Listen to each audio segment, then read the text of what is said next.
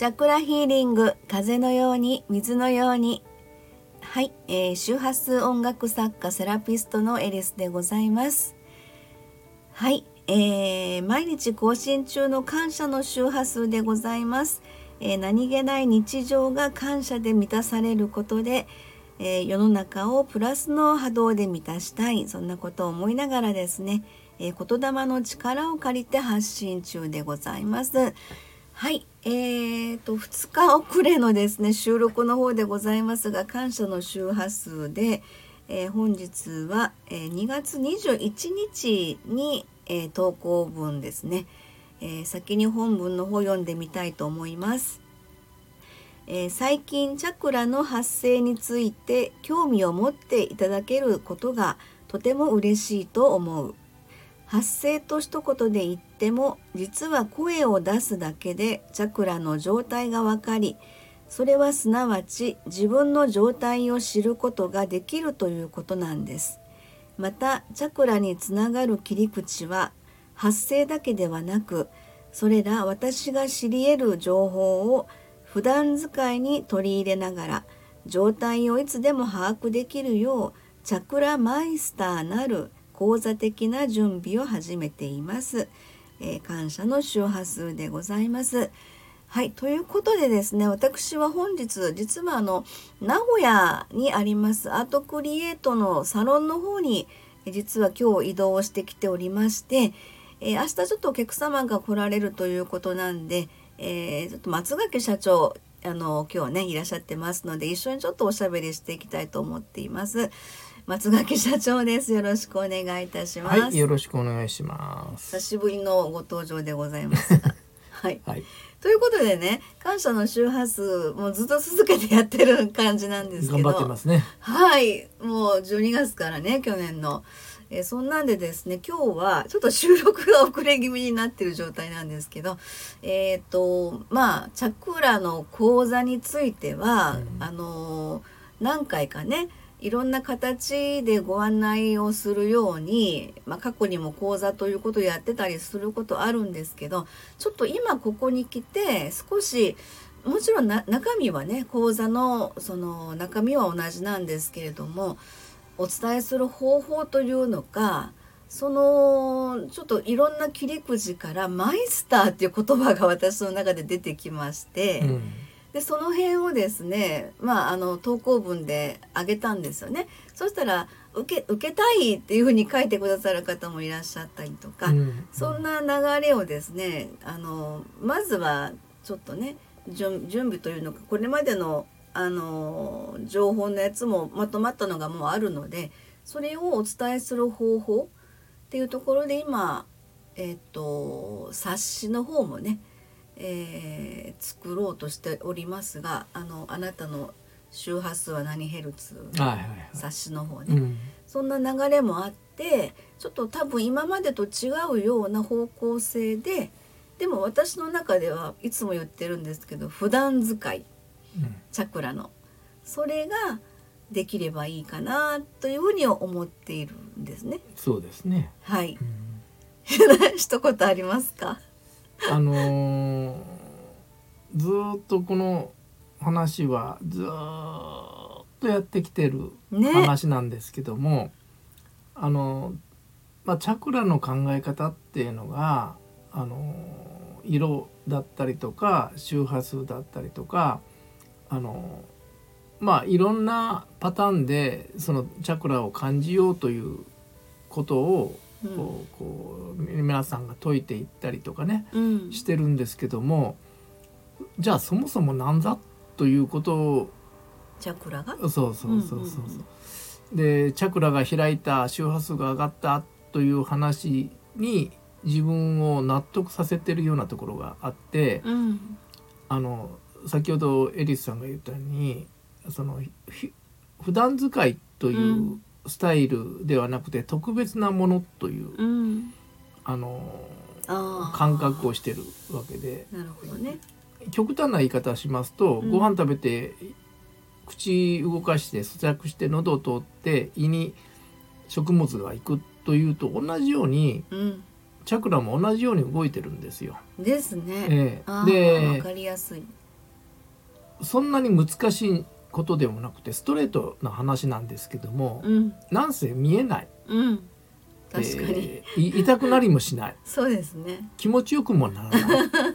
チャクラがね。チャクラ自身がね。うん、だからそんな重要性を感じなくてうん。それどころかスピリチュアルな話だと。そうですね。人によってはそんなのはあるものかと。うん医者もいねえじゃないかと、うん。医者は何も言わない、うん。言うわけないですね。確かに確かに。うん、で要はあのー一つ分かりやすく言えばマインドが大きく変化してくるというチャクラによってね。うん。マインドが変わってくるよということがわ一番分かりやすいんですよ。はい。胃が痛くなったりとか。うん。それは神経性でしょ。いやうん。その前にチャクラがあるんですよ、うん神経性に来る前にチャクラがあるんですよ、うん。でマインドがおかちょっとつ辛くなって胃が痛くなってくるといううん。ストーリーがあるんですけどもじゃあ同じような状況で胃が痛くなる人とへでもないよと、へでもないよ、うん、何も感じないような人ね。はい。どこに違いがあるんだと、ああ、うん、それはマインドですよね。そうですね。で生まれた環境だったりとか、うん。星の流れだったりとか、うんいろんなものが絡んでるんですよ、うん。チャクラに対してはね。そうですね。でそれをずっとエリさん言い続けてるんですよ。普段使いというのはね。そうですね。ううんんうん。で難しそうとか言われるんですけどもあの別に難しく言ってるわけじゃなくて、うん。単純に普段から持ってることが同じようなことが起きても人によってみんな捉え方が違う。うん。その捉え方がなぜ違うかというのを環境があったり生まれた星の流れだったり今星がどうやって動いてるかとか、うん。周りのもそもそも自分がどういうそ蘇生をしてるかということがわからないと。蘇生でいいですね。う、ん。うん。生まれ変わり的な。そうそうそうそうそうそうそう。いうものがうん自分の元となってる、うんそうですよね。うんそういうものをわあの分かろうとしないとね今現代の苦しみだけを追いかけるという、そうですようね、ん。うん確かに確かに。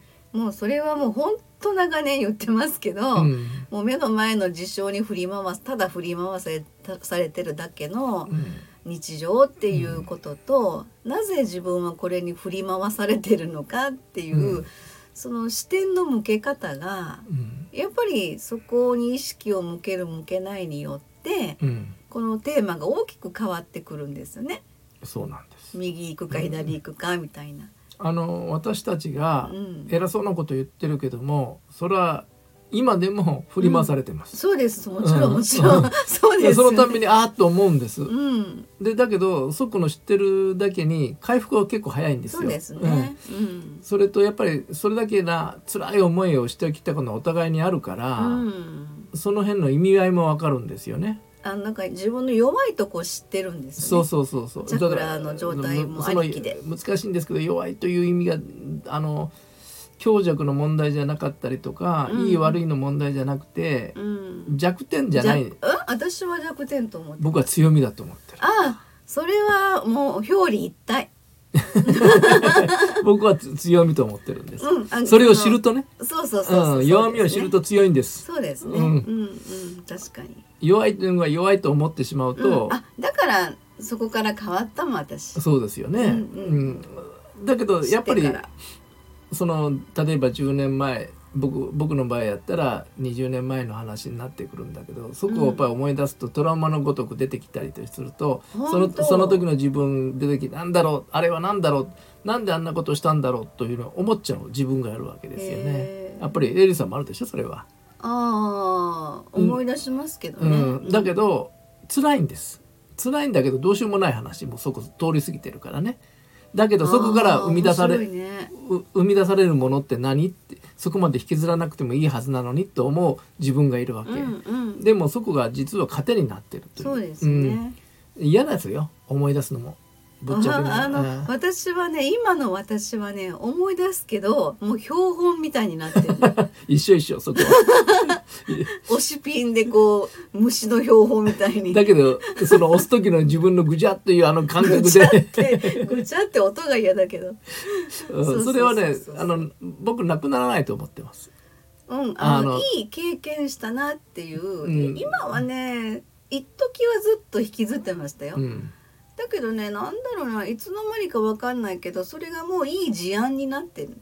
あのいい教科書の一つのテーマというか、あの勉強するためのテーマというか、なんだろまあ言ってる意味わかるんですよ。うわかるんだけども、うんあの僕は決してそれあのトラウマと一緒でうん。うんあのなかったことにはできないと思ってるしあのそれずっと引きずることももちろんあると思ってるんですよ、うんうんうんもうそれでもいいと思ってあるだからね私の場合今言った弱みが強みって言ったけど、うん。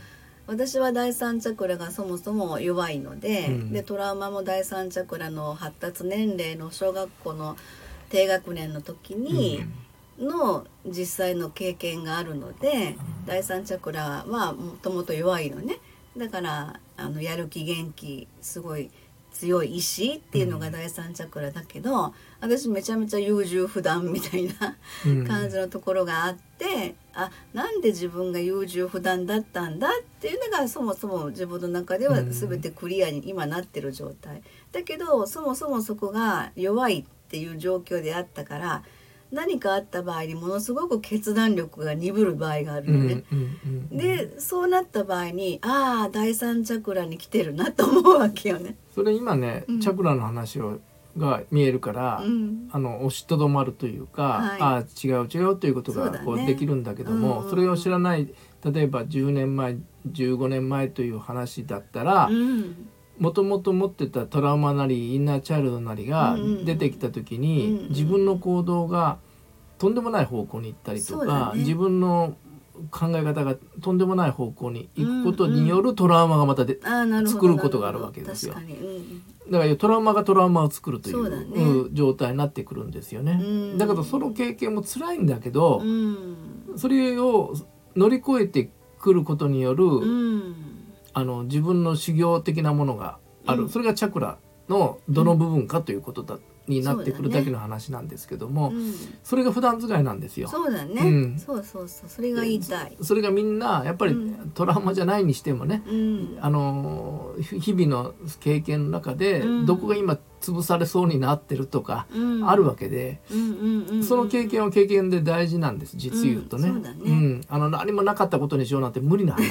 そうそうそうそう。逆にねそれがあったら怖いよ。あそうだね。うん、人の痛みもわからないあしそうだね、ううんんそうそうそう。だから強みになるっていうのはそういうことで、なかなかあのなんかそこを本当に皆さんがもしそういう状況のね経験があるならば、そこを強みにするための何かそういう形で、うん。まあ、まあ私はチャクラマイスターという言葉を,、うん。をなんか言いたいなと思ってるんだだけれどから今今ねおしゃべりさせていただいてる時間で、うん。その強みをどう生かしたらいいんだとか、うん。強みを作るためどうしたらいいんだっていうのはしゃべりきれないから もうおやあのやめますけども、うん。